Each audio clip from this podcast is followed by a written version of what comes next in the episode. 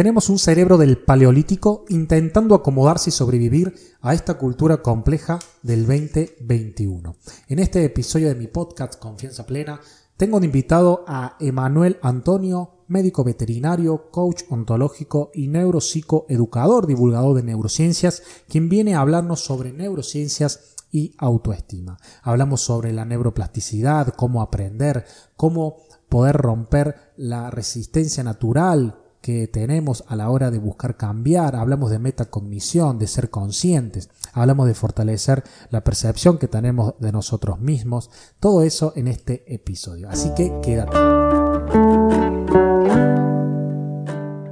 Bienvenido y bienvenida a mi podcast, en donde hablo sobre conceptos, herramientas, guías y claves para que dejes atrás tus miedos, cambies tus creencias limitantes y avances en tu vida.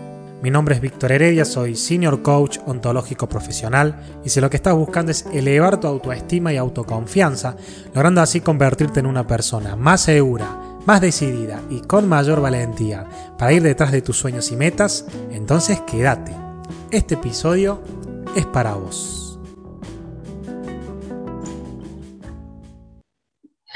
Bueno, muy buenos días, muy buenas tardes, muy buenas noches, de acuerdo al lugar en el cual estés escuchando este episodio de mi podcast.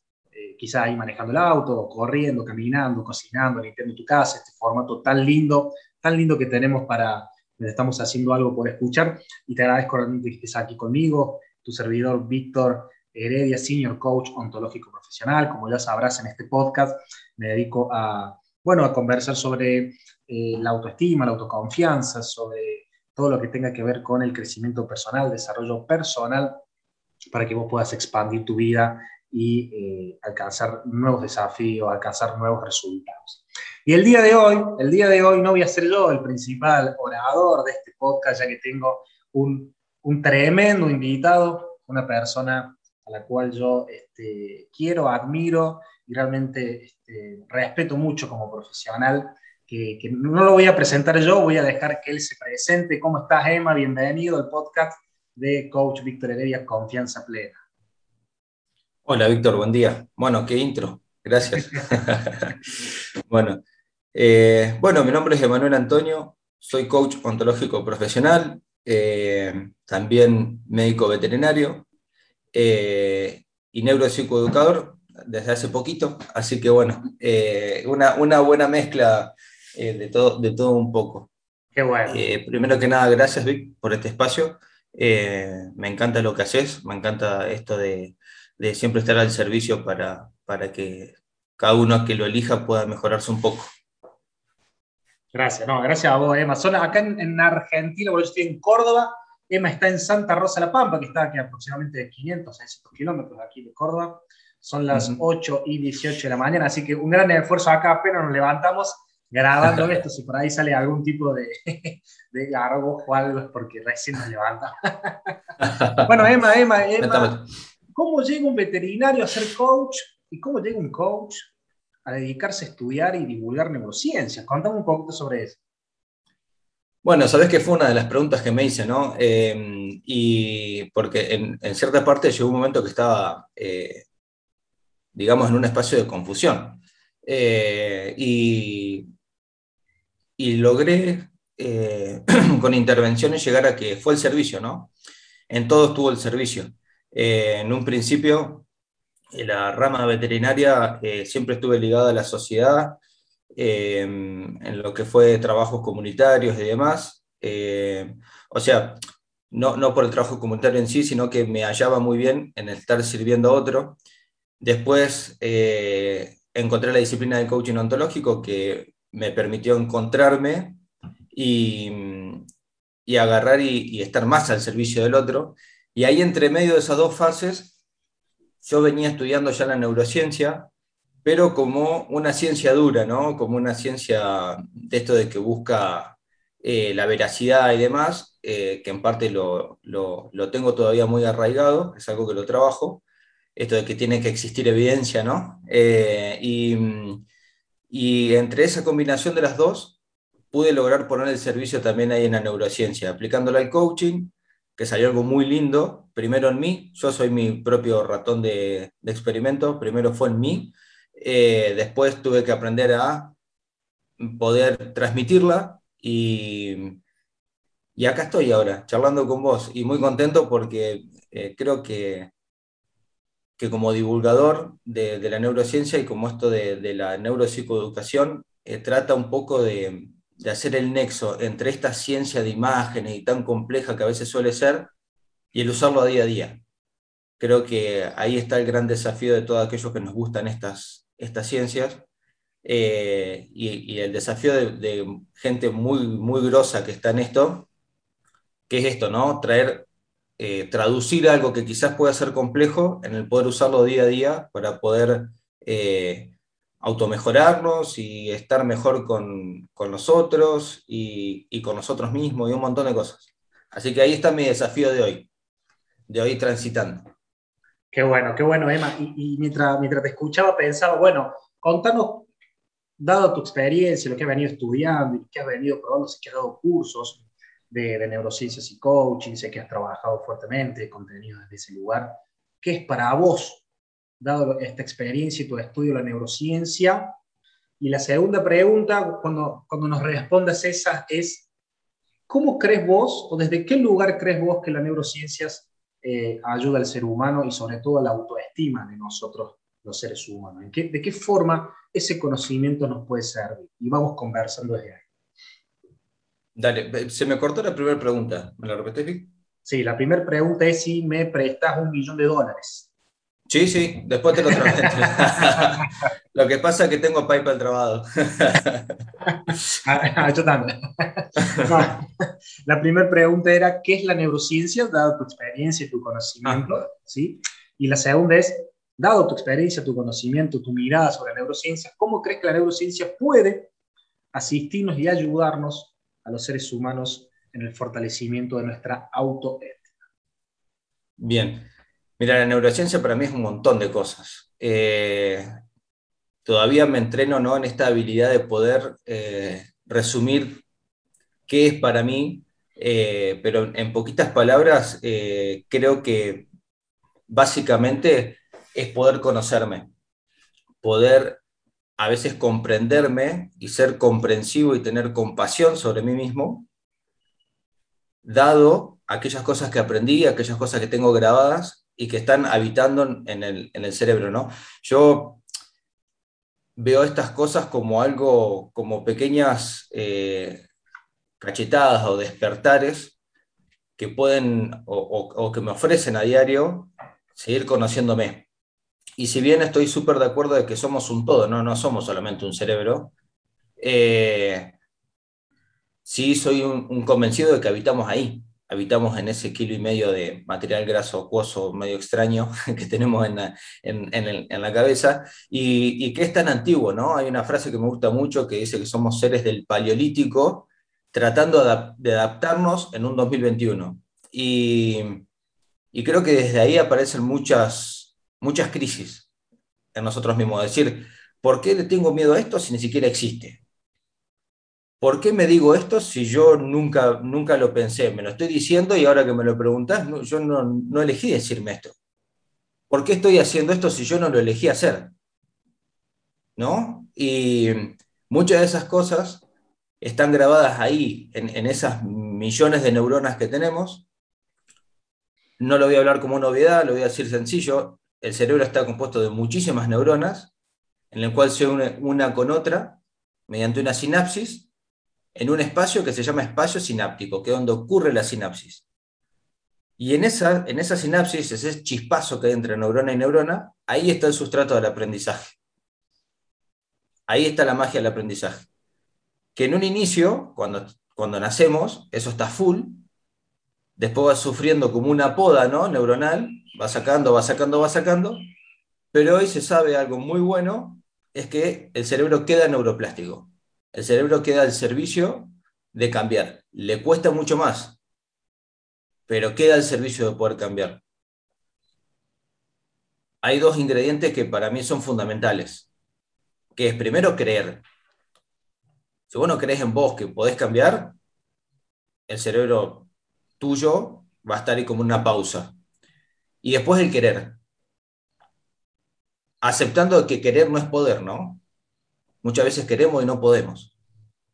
Pero sí para el cambio a nosotros mismos y para que esa neuroplasticidad, para que esa sinapsis deje de conectar con la misma neurona y conecte con otra y forme redes nuevas, tenemos que creer en nosotros y querer. Y eso está comprobado.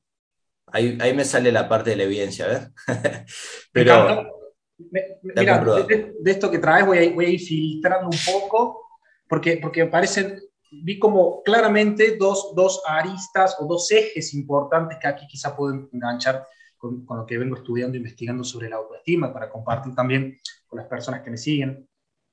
Por un lado, trajiste algo que me encantó y que dijiste, yo me puedo ser compasivo conmigo, me puedo aceptar en el momento, en la medida en que me comprenda, ¿no? Y que me entienda. Y que esto que vos traes, esta, masa acuosa casi rara, de casi un kilo y medio, que tenemos, tiene toda una eh, serie de, de, leyes, una serie, una serie de mecanismos, una serie de eh, formas ya que nos hace ser de una manera, ¿no? Nos, nos mueve de una manera. Y yo siempre trabajo, uno de los pilares de la, autoestima es conocerte para entenderte, porque yo no puedo amar lo que no conozco. Conocer eh, qué, qué, te pasa con, emocionalmente, por qué reaccionas de tal manera ante ciertas cosas, por qué hay cosas que te importan más que otras, por qué, por, qué te hace saltar o, o, te pone medio loco, medio loca ciertos temas y otros no, ¿no?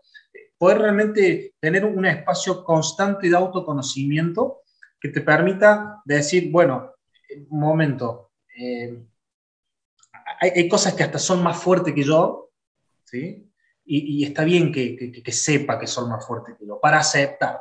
Ese por un lado. Y por el otro lado, que es otro de los pilares que siempre digo, la aceptación no es un sillón, ¿sí? No es un sillón para quedarme ahí, sino que la aceptación es un trampolín la aceptación es un trampolín desde el cual yo, digamos, no, no puedo cambiar lo que no puedo aceptar. Entonces, ahí trajiste algo, dijiste, bueno, estamos de alguna manera configurados de una manera, condicionados, hay toda una cuestión cerebral y la neurociencia estudia que dice, bueno, somos así. Ahora, vos también trajiste, nuestro cerebro también nos dice, dada su neuroplasticidad, vos también podés ser, vos podés cambiar y ahí apareció la palabra aprendizaje, la palabra cambio. Entonces, aparecen como dos pilares muy interesantes que tienen que ver con el autoconocimiento gracias a las neurociencias. Pero neurociencia también nos dice, bueno, esto sos hoy quizás, pero ojo que también podés cambiar. Y trajiste algo que, ahí lo linkeamos con el coaching, que es el querer no es poder, pero sin querer nunca voy a poder. Exacto. Me gustó mucho lo del trampolín la aceptación es un trampolín en un sillón. Y, y sabes que eso también eh, lo ligo mucho y, y, lo veo mucho, también para contarlo a la audiencia. Eh, si bien creo que también esto lo, compartimos los coaches un poco y es, eh, el hermoso entrenamiento que nos dan de, de esto de, estar en humildad, en el servicio, en la aceptación. yo muchas veces estoy en un sillón con la aceptación y, y me haría falta ese trampolín, ¿no? ¿Por qué? Porque y ahí linkeo un poco lo de aprendizaje desde la neurociencia. Podemos leer dos millones de libros de autoayuda, podemos leer dos millones de autores, frases, todo lo que queramos, podemos cargarnos de información todo lo que queramos, que ahí solamente hacemos un cambio interno en la cognición de decir, ah, sí, yo esto lo sé, lo sé, lo sé, lo sé. Pero hasta que no llevamos, o sea, la neurociencia que nos dice, ¿precisamos la cognición? Sí, precisamos el cambio de información adentro. Pero hasta que ese cambio de información adentro no haga una conducta diferente en nuestro exterior, no está aprendido. O sea, no solamente precisamos un cambio en la información que tenemos. Ah, mira, ahora dado lo que me dijo Víctor, conozco esto. Perfecto. Hasta que no lleves a la acción aquello que Víctor dijo, o, que, o lo que vos elegiste de lo que Víctor dijo, no va a pasar el aprendizaje. ¿no? Que un poco en el coaching ontológico lo vemos esto del aprendizaje sistémico, de, agarrar y, que se pase por la emoción, por el cuerpo y que lleve una acción diferente. Y esto también está comprobado a nivel de que ocurre. Acá voy a traer una ley que es bastante complicada de entender, pero lo voy a hacer bastante resumido, que se llama ley de Hebb. Y se llama, dice así la ley. Si lo usas, se fortalece y si lo dejas de usar, se debilita. Y eso es lo que pasa con los circuitos neuronales. Y ahí está el aprendizaje.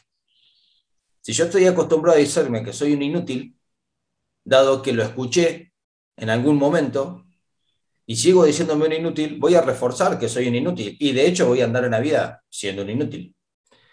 Ahora, si yo aprendo en mi cognición de que eso me lo enseñaron o me lo dijeron en un momento de debilidad mía, debilidad hablo no de débil, sino de eh, vulnerable, vamos a ponerlo. ¿no? Sí, sí, no tenía los filtros capaces en ese momento para decir, bueno, esta es una mirada del otro, no, no me pertenece. Exacto. Lo recibiste, punto. Lo dijo tu viejo, tu vieja, tu tío, tu primo, sí. Sí, sí, en un momento de enojo del otro, para también ir linkeando lo, lo danino que podemos hacer a veces con el otro, con, esto de las palabras, pum, yo en ese momento me la creí, vengo, hasta que no tengo esto, ¿no? Decir, ah, para esto me lo dijeron. Pero yo nunca comprobé si era un inútil. Y vaya a la acción para desafiarme y ver que puedo hacer cosas que ya seguramente eh, en el transitar, a veces con el darte cuenta de que estás haciendo cosas que no son inútiles, ya, ya al cerebro le alcanza como para hacer un cambio de mirada, no lo vamos a dejar de ser. Por eso yo digo que muchas veces, si bien somos un todo, la mayoría de nuestra configuración está acá adentro y hay algo bastante biológico en lo que es el cambio en el aprendizaje. Este cerebro del paleolítico, antes lo que aprendía era para sobrevivir. Él aprendía en un charco, lo corrió un diente de sable y no iba a volver a ir al mismo charco, porque ya sabía que se lo podían morfar. Entonces, eso sigue estando. Y cuando nosotros queremos cambiar, el cerebro dice, ¿para qué querés cambiar lo que ya sabés y hasta acá sobrevivimos? ¿Para qué lo va a cambiar? Sigamos así. Y viene la resistencia al cambio, ¿no? Y un montón de cosas. Yo no voy a poder, no, estos son pavadas, no, ¿qué tanto me va a afectar lo que me dijeron de chiquito? No, esas son todas eh, giradas que aparecen todas andadas, no, yo no voy a leer nada. ¿Cómo me decís que si yo respiro un poco y me tranquilizo no voy a discutir? Un montón de cosas que, aparecen que desde nuestra herida y de nuestros aprendizajes lo vamos a defender a muerte, hasta que nos demos cuenta. Tal cual, tal cual. Qué interesante, porque claro, acá levantaste un punto, yo, yo vengo apuntando un poco para después en la descripción de, de, este episodio también poder, también voy aprendiendo un montón de cosas. Y esto de la autoestima, una, como yo la trabajo, y, si querés conocer más, en mi episodio anterior, anterior a este, el que hablo sobre los juicios que, hemos escuchado y lo que nos decimos a nosotros mismos, en definitiva, la autoestima tiene como dos componentes dentro nuestro, que es el cognitivo, que es toda la, la, serie de pensamientos, de juicios, opiniones que tenemos sobre nosotros, y eso impacta afectivamente en nosotros, y esos dos hacen de alguna manera la relación que tenemos con nosotros mismos. ¿no? Si, siempre esto, si tu juicio, si tu opinión sobre vos es que sos un inútil, cuando a vos te, te, inviten a hacer algo, y, peor si es frente a un montón de gente, posiblemente te dé miedo, te dé vergüenza, te dé, eh, digamos, venga una emoción, una, una, cuestión afectiva que no te va a ser poderosa para llevarlo adelante. Entonces eso va a reforzar la idea de que sos un inútil. Y a lo mejor no es que sos un inútil, te, fuiste, y me estaba acordando, yo, por algún motivo, en algún momento yo tenía la idea de que era, era, un, queso con las cuestiones de, así tecnológica, ¿no? me acuerdo que estaba en un retiro, un retiro, y me llama uno de los que daba el retiro y me decía, Víctor, te voy a pedir que enchufes el proyector, el parlante, me dice. Eh, bueno, y yo voy, ¿viste? Y ya mi mente me decía, no, no vas a poder, es muy difícil. Y me dio tanta, tanto miedo y tanta vergüenza que agarré el bolso y me fui me fui y cuando llegué a mi casa le mandé un mensaje y le dije, no, lo que pasa es que mi mamá me llamó, que estaba eh, angustiada y me necesitaba. O sea, hice toda una historia solamente por no transitar el, aprendizaje de decir, bueno, no sé, quizás poner un proyector, como aprendo, ¿no? Por todo eso partió de toda una serie de ideas que yo tenía conmigo mismo. No era el proyector, no era, era yo, ¿no? Entonces, este punto que vos levantas de que no es una, o sea, no es una cuestión solo de saber, ¿no? no es una cuestión de, de información, porque el que fuma sabe o tiene la información de que hace mal, pero eso no lo lleva a dejar de fumar, ¿no? Entonces hay que llevarlo al terreno de la acción, hay que eh, bueno, Echeverría, Rafael Echeverría, filósofo, sociólogo, dice esto, aprendizaje es cuando soy capaz realmente de hacer algo nuevo y distinto que antes no podía. La información no te lleva a aprender, la información es una parte del aprendizaje. Y nuestro cerebro, nuestro cerebro eh, necesita de la información, pero también necesita de tu voluntad, de tus ganas, de tu querer, de llevar a la acción, de romper la resistencia, de romper la incomodidad para generar cosas nuevas. Entonces, para fortalecer tu autoestima, no te va a bastar con escuchar este podcast, saber de autoestima, saber negociaciones. Te tenés que poner en acción, te tenés que empezar a mirar distinto, encontrar, eh, pasar por situaciones incómodas y aprender. Y ahí darte cuenta al aprender de que podés, ¿no? de que podés. Siempre digo que la, una, otra de, los pilares de la, autoestima es la autoconfianza y Natalie Branden la llama la autoeficacia, ¿no? Es decir, que básicamente es, me creo capaz de vivir mi vida independientemente de los desafíos que aparezcan. Y yo para, para, vivir mi vida y animarme a ir a los, a los desafíos, animarme a cosas nuevas, no necesito la confianza, necesito la valentía. Y al hacer, voy a ir ganando confianza. ¿Viste, Emma? Cuando vos aprendiste a manejar, no tenías confianza, no te subiste al auto con confianza porque no tenías vos evidencia que te dijeran vas a poder manejar. Lo que vos hiciste fue valentía, ganas, querer, compromiso de manejar. Y a medida que fuiste manejando, cada vez se te hizo mucho más sencillo. Yo te subí, capaz que te vas de tu casa a la veterinaria y ni te diste cuenta en qué momento llegaste, porque fuiste pensando otras cosas, ¿no? Así que bueno, es, ese punto que levantas me pareció muy importante de también linkeándolo con esto de, de la autoestima. Ya que está buenísimo esto del... Ahora voy a anclar una, dos cositas que, me parecen interesantes en traer. Eh, y, primero esto que vos decís, ¿no? Eh, de lo que nos decimos y demás. Y, nuestro cerebro se dice que es predictivo, ¿no? Al cerebro le encanta predecir, inclusive aquello que no conocemos, porque busca, la, busca esta seguridad, ¿no? Eh, entonces inventa. Pero ¿qué pasa? La predicción, esto a veces va mucho con el tema de, los emprendedores y los que quieren hacer, realizar cosas nuevas. Y, hay un neurocientífico eh, que dice, el, artista, inclusive aquel Picasso que pintaba, lo que expresaba en el óleo o en, el tapiz, no me acuerdo si es óleo, para aquellos que me están escuchando de arte, capaz que se agarran la cabeza, no pintaba con óleo, con lo que pintaba Picasso, témpera, eh, ya existía, ya existía internamente y él lo expresaba, ¿no? La predicción en el cerebro lo hace desde lo que conocemos desde lo que tenemos grabado. Volvamos al ejemplo que quizás es medio extremo, pero eh, se escucha mucho esto de lo inútil, ¿no? Vamos a ir hacia adelante, el cerebro va a predecir, va, a ir haciendo esa predicción hacia adelante con la, con la base de datos de que somos un inútil. Entonces, ¿cómo te vas a abrazar en un futuro? ¿Cómo vas a ir con confianza en vos hacia adelante si tu base de datos dice que sos un inútil? En ese ámbito, en el ámbito que sea, ¿no? Por ejemplo, en, en línea a pedir un trabajo, en la relación de pareja, eh, como padre, madre, qué sé yo, en lo que sea. Entonces, creo que es muy importante que podamos abrazarnos y comprendernos para poder cambiar la mirada sobre nosotros mismos primero. Y de ahí, lo, una vez que, se transita esa experiencia, lo importante de, de comprender lo importante que somos para el otro también.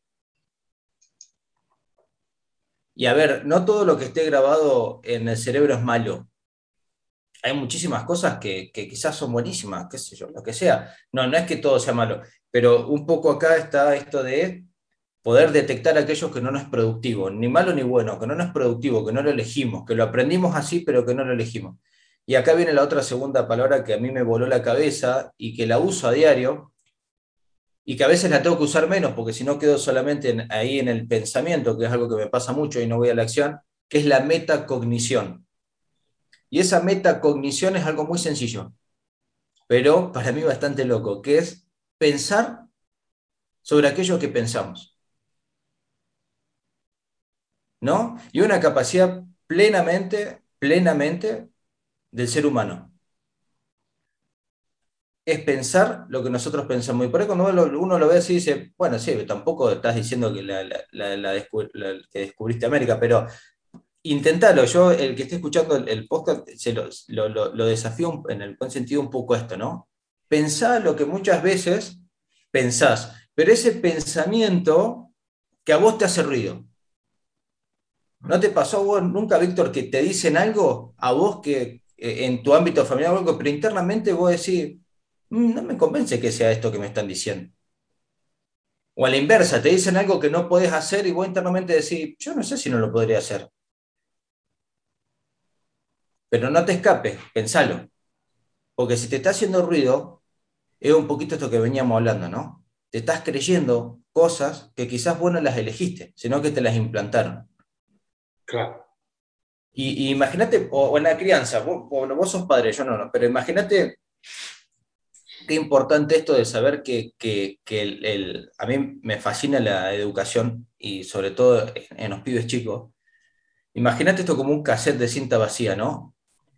Y a veces, eh, quizás en querer, obviamente, ayudar o estimular a, los pibes, a nuestros pibes, eh, lo adulamos, lo criamos en esto de la adulación, que eso es el mejor, eh, que hay que sonreír, que hay que ir hacia adelante, que la vida...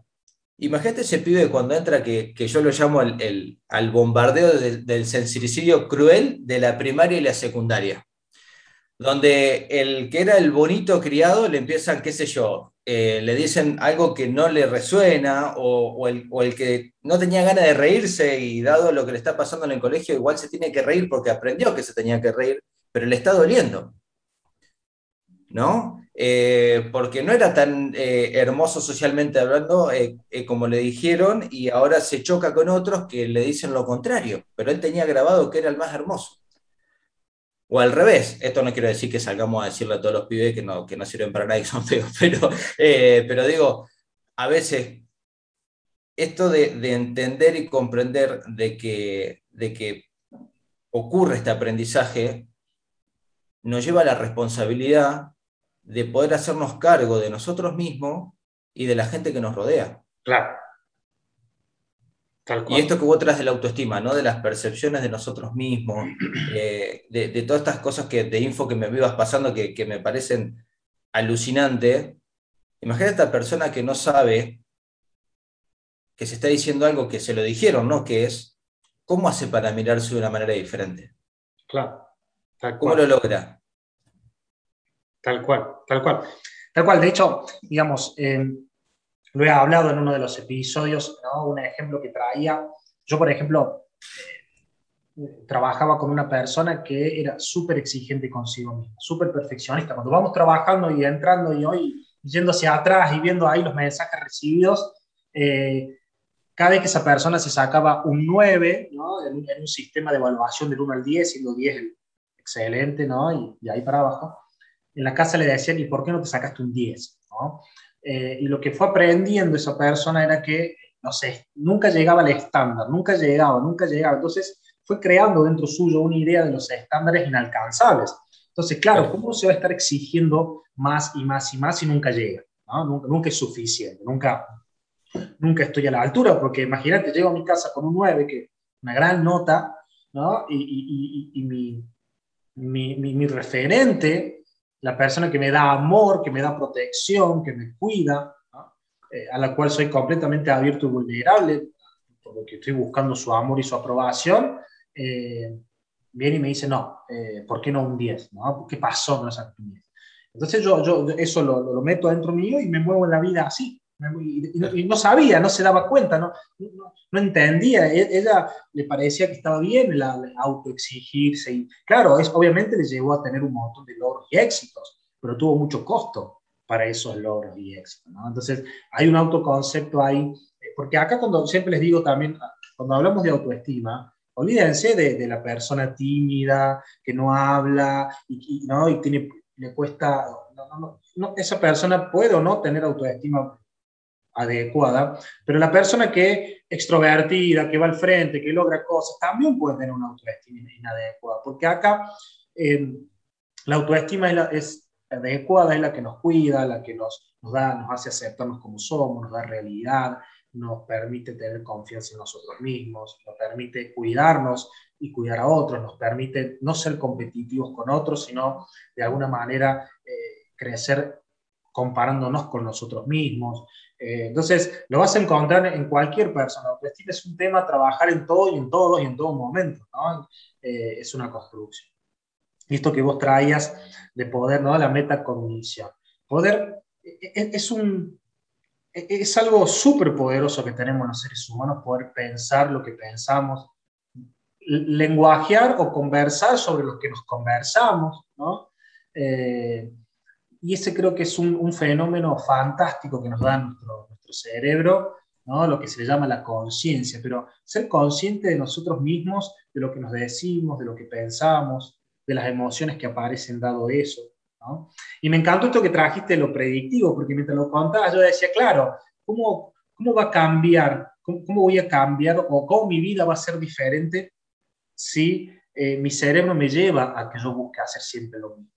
Ahora, si yo no pongo metacognición, no pongo conciencia para cambiar, querer y demás, claro, es como que el destino ya está marcado, pero no porque haya un destino ahí, ¿no?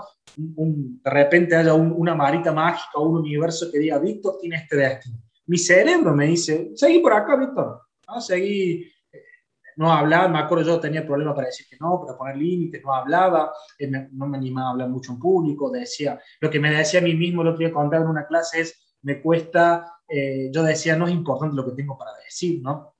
Claro, mi cerebro me, me mandaba por ahí y decía, seguí por ahí, ¿no? Y hoy, hoy no estaría acá si se hubiera hecho caso a mi cerebro predictivo.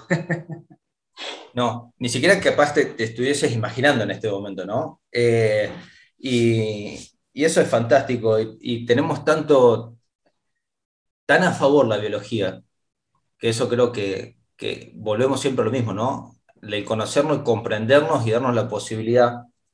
El, sistema nervioso es tan eh, bondadoso cuando lo, entendemos. Eh, imagínate que hasta es capaz, hay una... Perdón, hay una... Lo levanté al punto porque es fantástico lo que acaba de decir. Tenemos a favor la biología. Contame más de eso. Claro, sí, eh, que es un poco todo también lo, que venimos hablando, ¿no? Pero por ejemplo, hay un ejercicio muy sencillo eh, que, se, en, la neuropsicoeducación se hace, que es solamente con el dedo pulgar y chasqueándote los otros dedos, ¿no? Los vas tocando, los vas tocando, los vas tocando. De atrás para adelante, de atrás para adelante, claro, en diferentes configuraciones. Que el que va liderando el aprendizaje, lo va cambiando, ¿no? Pero, por ejemplo, y ahí vamos a romper un mito de los 21 días. Viste que se dice que hay que estar 21 días para formar un hábito. No importa los días, gente, no importa la cantidad de veces que lo hagan. Y ahí vamos a la ley de Hebb, ¿no? Más lo usas. Va de nuevo, va de nuevo porque a mí, me encantan estas cosas que rompen paradigmas, que rompen mitos. Ah, no, no, son 21 días exactos, sino que depende de la cantidad de veces que lo hagas. Bien. Exactamente. Y, y depende de cada persona y de cuánto entrenada esté esa persona en aprender, ¿no? Y en estas resistencias al cambio que hablábamos, que muchas veces las resistencias son fuertes, ¿eh?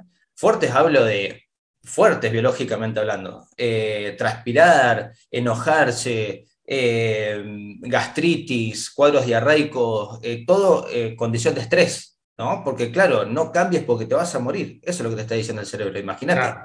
Entonces, cuando entrenamos esto, decir, che, no, pará, pará que yo acá, por suerte, no me voy a cruzar con ningún diente de sable ni nada, quiero aprender algo distinto para mí.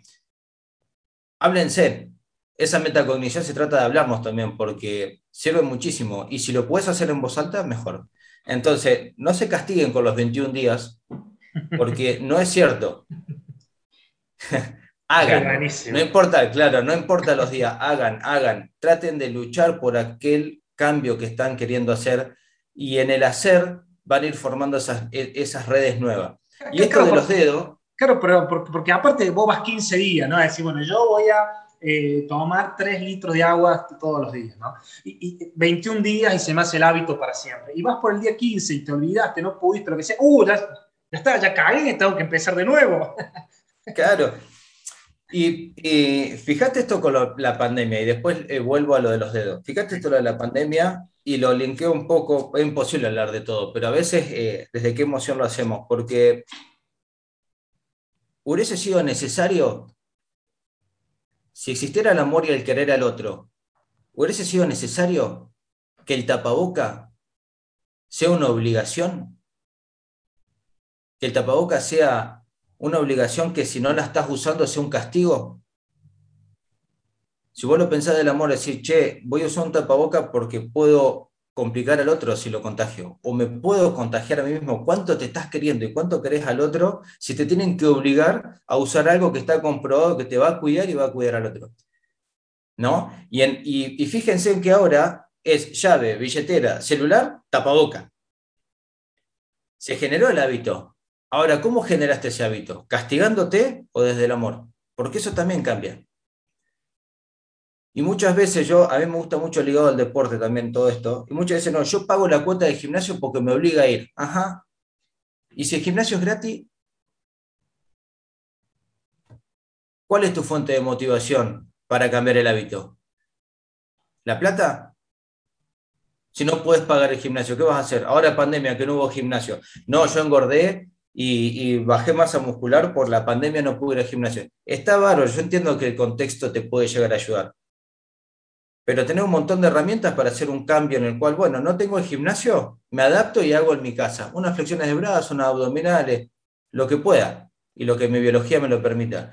La clave está en qué es lo que te está moviendo a hacer eso, porque al cerebro le importa mucho, porque te va a hacer resistencia. Y si vos no le das una excusa, una excusa no, un motivo en el cual valide que sos vos mismo, en la metacognición de pensarte, no te va a dar sustrato de aprendizaje va a resistir. Y en esto de los deditos, si nosotros lo estuviésemos repitiendo absolutamente todos los días como lo hace un pianista, ¿no? Acá empezó, esto ya imagínate que no lo hice nunca, acá empezó a conectar neuronas nuevas, las motoras con las de la cognición y las sensitivas, porque yo siento que toco mi dedo, lo muevo y voy aprendiendo en qué frecuencia hacerlo. Lo aprendo, lo aprendo, le doy, le doy, le doy, le doy, le doy, le doy, le doy. Va a llegar un momento, como hace un pianista, que está hablando con vos y está con una melodía, ¿no? sin importar, ya la está haciendo en automático. Pero vos fíjate qué tan generosa es nuestra biología, que a veces mueve tan rápido sus dedos un pianista que el cerebro le dice, che, vamos a tener que cambiar las neuronas sensitivas, las que sienten, por las motoras, porque le tenemos que dar más sustrato porque va muy rápido. Y las neuronas cambian de funcionalidad para que ese pianista pueda tocar más rápido. Y de ahí viene la falta de sensibilidad de los dedos de los pianistas. Mirá si la biología no será bondadosa y nos aporta cosas. No, no, primero que no sabía, no conozco de, de, los pianistas, no sabía que no tenían sensibilidad. Y qué loco, porque claro, si uno lo piensa como desde el sentido común, dice, si el tipo está tocando algo con los dedos todo el día, lo que más debería tener es sensibilidad. Y en realidad la biología está diciendo, bueno, este tipo toca el piano, bueno, que toque más rápido, quiere tocar más rápido, listo, pum, yo me adecuo a lo que él está queriendo. ¿no? Entonces le quito sensibilidad y le doy velocidad. Es, tremendo, es, fantástico. O sea, y ahí, para vos que estás escuchando, eh, para bajarlo un poco más a tierra, para Doña Rosa, como diría Fabio, ¿no? ¿no? Y pensá, pensá que, claro, cuando vos vas a dar el primer paso para hacer un cambio, una forma nueva de verte, o aprender a decir que no, o aprender a poner límites, o a hablar y decir lo que te molesta. Cuando vos vas a hacer eso por primera vez, como dice Emma, te, te, claro, te da taquicardia, te da, sudor, eh, claro, tu cerebro dice, eh, estás por cambiar, ¿qué te pasa? ¿Qué te pasa? No cambias. Pero cuando vos lográs pasar eso, entendés que es necesario pasar por esa incomodidad, una vez que vos, el cerebro dice, ah, este tipo aprendió a decir que no, a poner límite, a mirarse de tal manera, a decirte esto, así, aquello, el cerebro mismo luego te va, no es como que, es como que es la locomotora, ¿no? Que me empieza despacito, pero una vez que la locomotora arranca no la puedes parar, ¿no? No, no, no, la podés parar. Y eso llevarlo para todo lo que vos quieras emprender en tu vida. Y esto me encantó lo que dijiste, Emma. Claro, el Víctor del pasado, de hace 5 o 6 años, ni siquiera se imaginó estando acá. Porque yo no puedo imaginarme lo que no soy capaz, no, no, me puedo imaginar más allá de lo que hoy soy. Yo, yo proyecto un futuro dado quien hoy soy.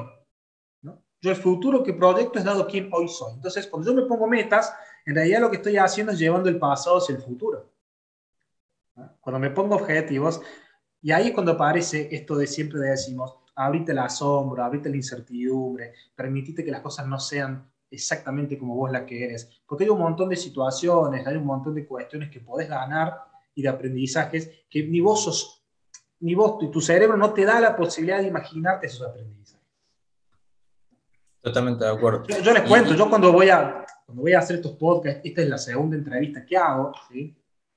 yo no, no, no escribo preguntas, porque yo de hago un ejercicio de conectarme con, con la incertidumbre. Si bien obviamente sabemos con Emma, hablamos qué tema vamos a hablar, yo Emma lo conozco, sé, sé de qué habla, estoy viendo las clases que él hace de neurociencia, que ha hecho en neurociencias, lo conozco, no, no vengo de la nada, pero no tengo preguntas exactamente, porque me gusta que en base a lo que vaya surgiendo, ir aprendiendo, ir linkeando, porque ahí cuando yo me asombro, cuando yo digo, cuando vos dijiste, por ejemplo, esto, tenemos la biología a nuestro favor, yo, sé, yo lo sentí, fue, me pegó en el cuerpo eso, dije, wow, es tremendo lo que dice este tipo, ¿no?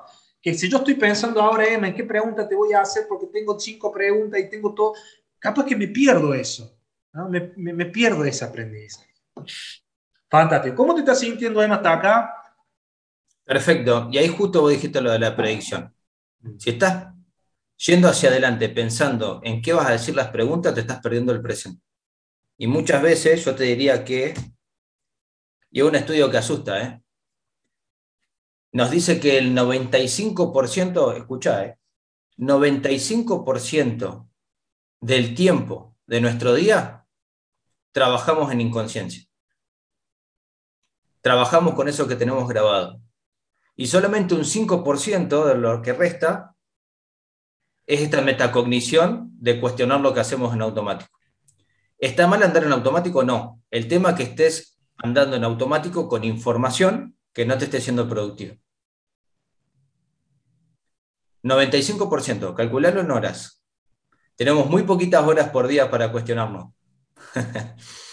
y, de hecho, es información que va a decir, y cada vez te sirve menos, porque con el cambio acelerado del contexto en el que estamos, la información previa con la que contamos cada vez nos sirve menos.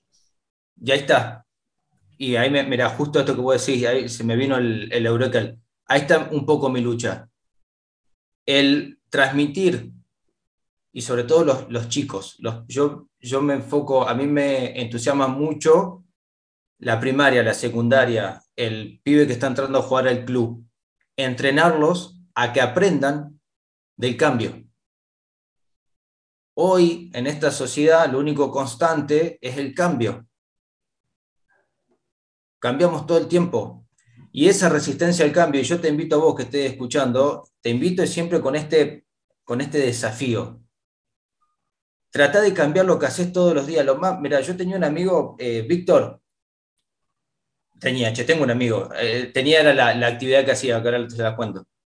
Que lo desafié con esto, ¿no? Eh, tenía su, su, es vendedor de vehículos, su caja bastante cerrada. Y yo le digo, ¿qué haces algo vos todos los días que, que te, que, que lo haces porque te lo enseñaron? Porque, y dice, lo que mejor hago yo, por lo menos que me lo dicen, es cómo ordeno los autos para que lo venga. ¿Vos te lo enseñaron eso así? Le digo, ¿vos lo harías diferente? Sí, se podría ponerlo de otra manera. Le digo, bueno, desafíate a tratar de, ponerlos de otra manera. Y a, los dos o tres días me mandó un mensaje diciéndome, no puede ser que me cueste tanto estacionar los autos de otra manera. Dice, hasta me, hasta me pongo de mal humor. Dice, hasta entro en conversaciones de que no los voy a vender porque puse los autos de otra manera. A los tres días, ¿no? Y ahí está la resistencia al cambio. Ahí está la resistencia al cambio en esas cosas chiquitas, a ver, si te levantás a barrer la vereda a las 6, trata de levantarte seis y media a barrer la vereda, a ver qué pensamientos te surgen. Capaz que te, agarra miedo que cae un, no sé, un meteorito y, te, vas sin barrer la vereda, no sé, pero eh, es, es real esta resistencia al cambio. Y si no se la transmitimos, si no podemos agarrar y mirar a los ojos a una persona y decir, che, tranqui, tranqui, que hay que pasar eso es la, es la ola grande que tenés que pasar para ir al mar calmo. Abrazate en ese momento donde más te tenés que abrazar, en esa resistencia, en ese enojo, en ese eh, decir, ¿por qué me cuesta? Y ahí muchas veces habita el querer y el no poder y está buenísimo que hoy existan todos estos espacios porque podés mostrarte vulnerable y pedir ayuda. Si yo estoy queriendo, pero no puedo. Me está ganando la resistencia. Bueno, vamos para adelante, yo te acompaño. ¿No? Y, qué lindo sería hoy ver en las primarias, en las secundarias y en todos los clubes gente que está apoyando esto, que los entrenen el cambio, que la información, que está buenísimo que sepan de historia, ¿no? Pero imagínate un pibe estudiando historia, eh, eh, hoy, 2021, que no sé si le va a crear un valor saber quién fue que nos liberó. Capaz sí, decíselo y que déjalo que elija, pero entrenarlo en el cambio. En esto que vos, que vos traes, Víctor, tan importante, que, que un chico pueda crecer con conversaciones productivas sobre él mismo. Yo estuve, hizo una formación en el, club de, Barcelona de fútbol y ellos a los siete años están trabajando la autoestima. Y no lo trabajan desde un lugar del positivismo estúpido, este decir, no, no, no, no, no, haciéndose, enseñándole a hacer autoevaluaciones productivas. Ah, mira, acá me enojé con esto, ¿cómo lo puedo resolver? Acá, pero siempre desde el, desde desde el querer y el poder, ¿no?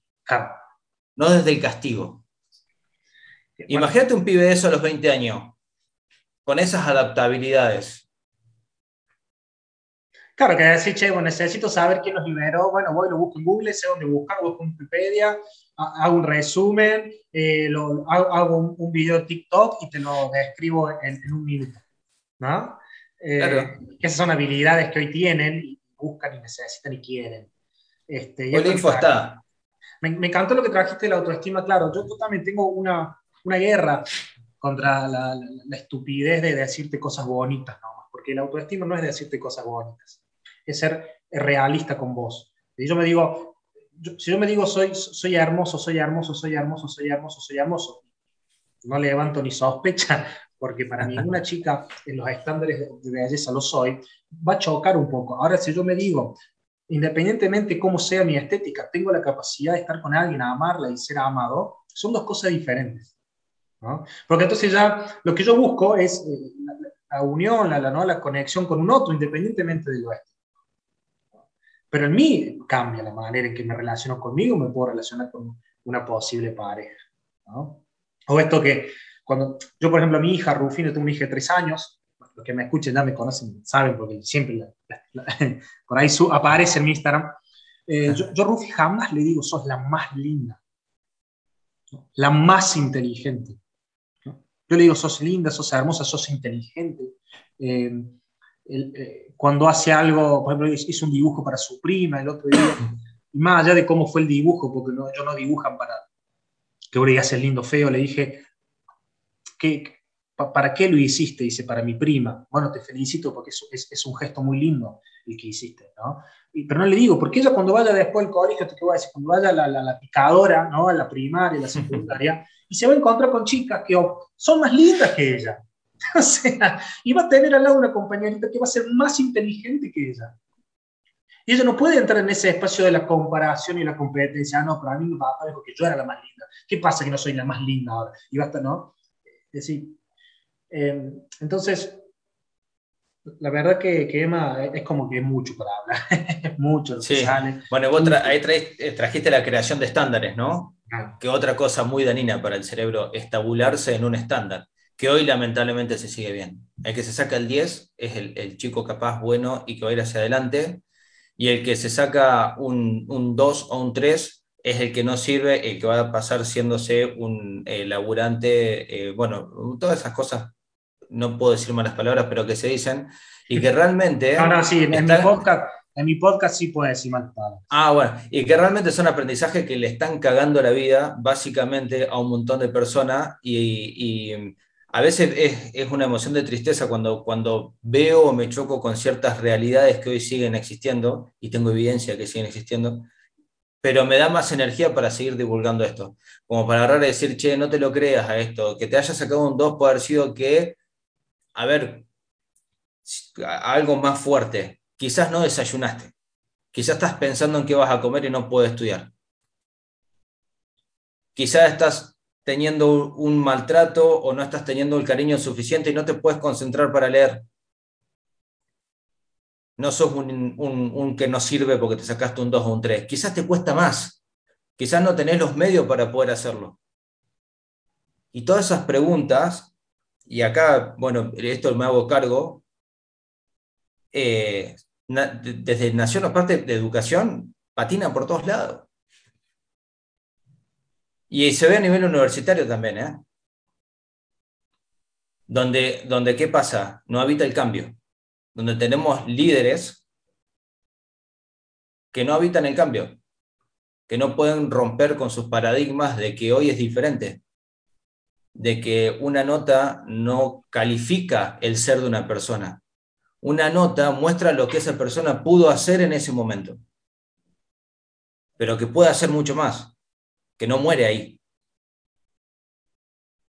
Y eso muchas veces afecta, me, se me pone la piel de gallina, porque muchas veces vos decís, ¿cuántos talentos habrán tirado a la mierda? ¿Y cuántos se seguirán tirando? Por, estas, por estos estabulamientos, ¿no? Eh, entonces creo que, que hoy el, aprendizaje, el transmitir estas cosas, el, el decirte, che, mirá, no importa, no precisás ser ingeniero nuclear, ni, nada. O sea, precisás estar vivo para poder cuestionarte y crecer y llegar a donde vos quieras. Tenés que, tenés que darte la posibilidad solamente. No, no, no, yo los invito a que no se vayan, a que no se queden muriendo con la duda de que si lo podrán haber hecho o no. A ver, siempre cuidándose, teniendo relativamente un plan, un proyecto, una visión hacia, hacia donde quieren llegar y ir trabajándola. ¿no? Yo no, digo que hay que tirarse al, vacío y, darle, ¿no? Pero date la posibilidad, porque biológicamente estamos preparados para eso. Si no, ya estaríamos muertos. Si no, ya estaríamos muertos. Y esto de la autoestima me hizo mucho sentido y me entusiasmó, porque yo me encuentro hoy en mucho espacio en lo que percibo de mí y me digo, no me es productivo. Y a su vez, cuando percibo cosas que no me gustan, muchas veces las hago a un lado y, y las dejo acá, ¿viste? Y cuando vos me dijiste esto de, cómo nos percibimos y demás, claro, yo digo, evidentemente hay algún aprendizaje que yo tengo que estar cambiando acá adentro para percibirme de una forma diferente. Y creo que esto no se termina nunca. Es un aprendizaje continuo. Tal cual. Porque en diferentes ámbitos vamos a tener cosas diferentes. Y ante diferentes personas nos vamos a encontrar de una manera diferente. Estamos hablando con el médico veterinario coach, neuropsicoeducador, divulgador de neurociencia, el señor Emanuel Antonio, que está dejando todo, todo en el asador. Así que yo te voy a comprometer a que esta no sea la única charla, porque no, porque hay mucho. Mucho para hablar. Y quiero ir dando un cierre, porque pensando también un poquito en el formato podcast, eh, la idea es que tenga una duración donde la gente con dos o tres actividades pueda escuchar, ¿no? y también no perderse. Pero vamos a hacer otro, quédense tranquilos, pero me importa traer esto. Somos, tenemos un cerebro del paleolítico que busca sobrevivir en este año 2021, en un contexto donde ya, como dice Ortega y el presente nos dispara quemarropa, como dice Jim Selman, vivimos en un mundo en tiempo real y en palabras de Manuel Antonio, lo importante es habitar el cambio y de estar pendiente de forma metacognitiva en lo que nos decimos, en eh, ver el proceso de nuestros pensamientos, poder también estar consciente de nuestras emociones y estar vivo y presente en nosotros mismos todos los días para el desafío diario, que es nada más y nada menos que el vivir. Emma, querido, palabras finales, comentarios finales. Bueno, primero que nada, muchas gracias por la posibilidad, me encanta. Eh, también para aquellos que escuchen este podcast y, les interese algo que, que quizás que, podamos conversar entre los dos y que quieran comentarte a vos en tu, en tu Instagram o, en, el Facebook, en tus páginas, eh, también estaría bueno como para hacer servicio y posibilidad a la sociedad y hacer un podcast sobre eso que le interesen. Y mm, nada, eh, me sale un poco esto de la, de la cancha, ¿no? Mi manera de ser es, bastante resolutiva, así que dejarte el último mensaje de, animate, metele. Eh, cuestionate todo el tiempo, aquello que te haga ruido y no te convenza, cuestionátelo más. Y si no estás pudiendo, no pasa nada. Mostrate vulnerable y busca ayuda eh, que, te, que te dé una mirada distinta, que puedas cambiar esa cinta que tenés grabada y como hacíamos antes, viste que lo rebobinábamos con la lapicera y, grabábamos sobre lo grabado, que se escuchaba medio raro al principio, pero ah, después al final lo terminábamos de entender. Eso nos pasa en el cerebro. Hoy escuchaste algo distinto, te va a confundir, porque vos decís, pucha, pero yo sé esto, pero ahora tengo esto, ¿qué hago? Hace algo distinto, ya con eso alcanza. Hace algo distinto. Y te invito a eso, a, que, a, que, a que esté escuchando, que se anime a vos también, Víctor, y cada vez que lo digo, me vuelvo a autoinvitar a mí mismo. Emanuel hace algo distinto cuando no te compensa algo. Así que bueno, ese creo que es el resumen.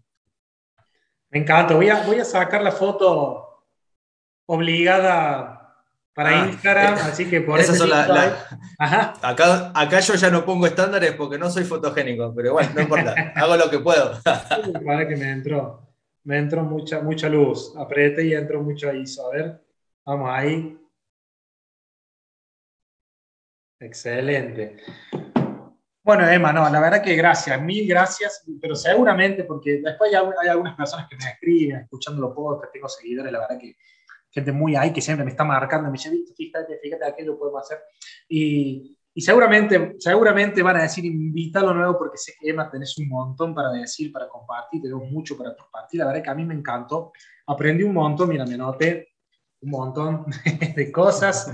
Eh, la verdad, Emma, que, que, que tener la capacidad de explicar cosas muy complejas de forma muy simple y creo que ese es un gran don, un gran talento para comunicar. Así que por eso me importaba también sacarte en mi episodio. Y para vos que llegaste hasta acá, para vos que llegaste hasta acá, te agradezco un montón. Arroba Coach Víctor Heredia es mi Instagram para que me escribas, me consultes. Me dedico ahí en ese Instagram, lo que vas a encontrar es todo lo que tenga que ver con la autoestima, la autoconfianza para que logres expandir tu vida. Así que, Emma, querido, muchas gracias. Cortamos aquí. Te mando un abrazo enorme. Gracias, Vic. Un abrazo y bueno, nos vemos la próxima.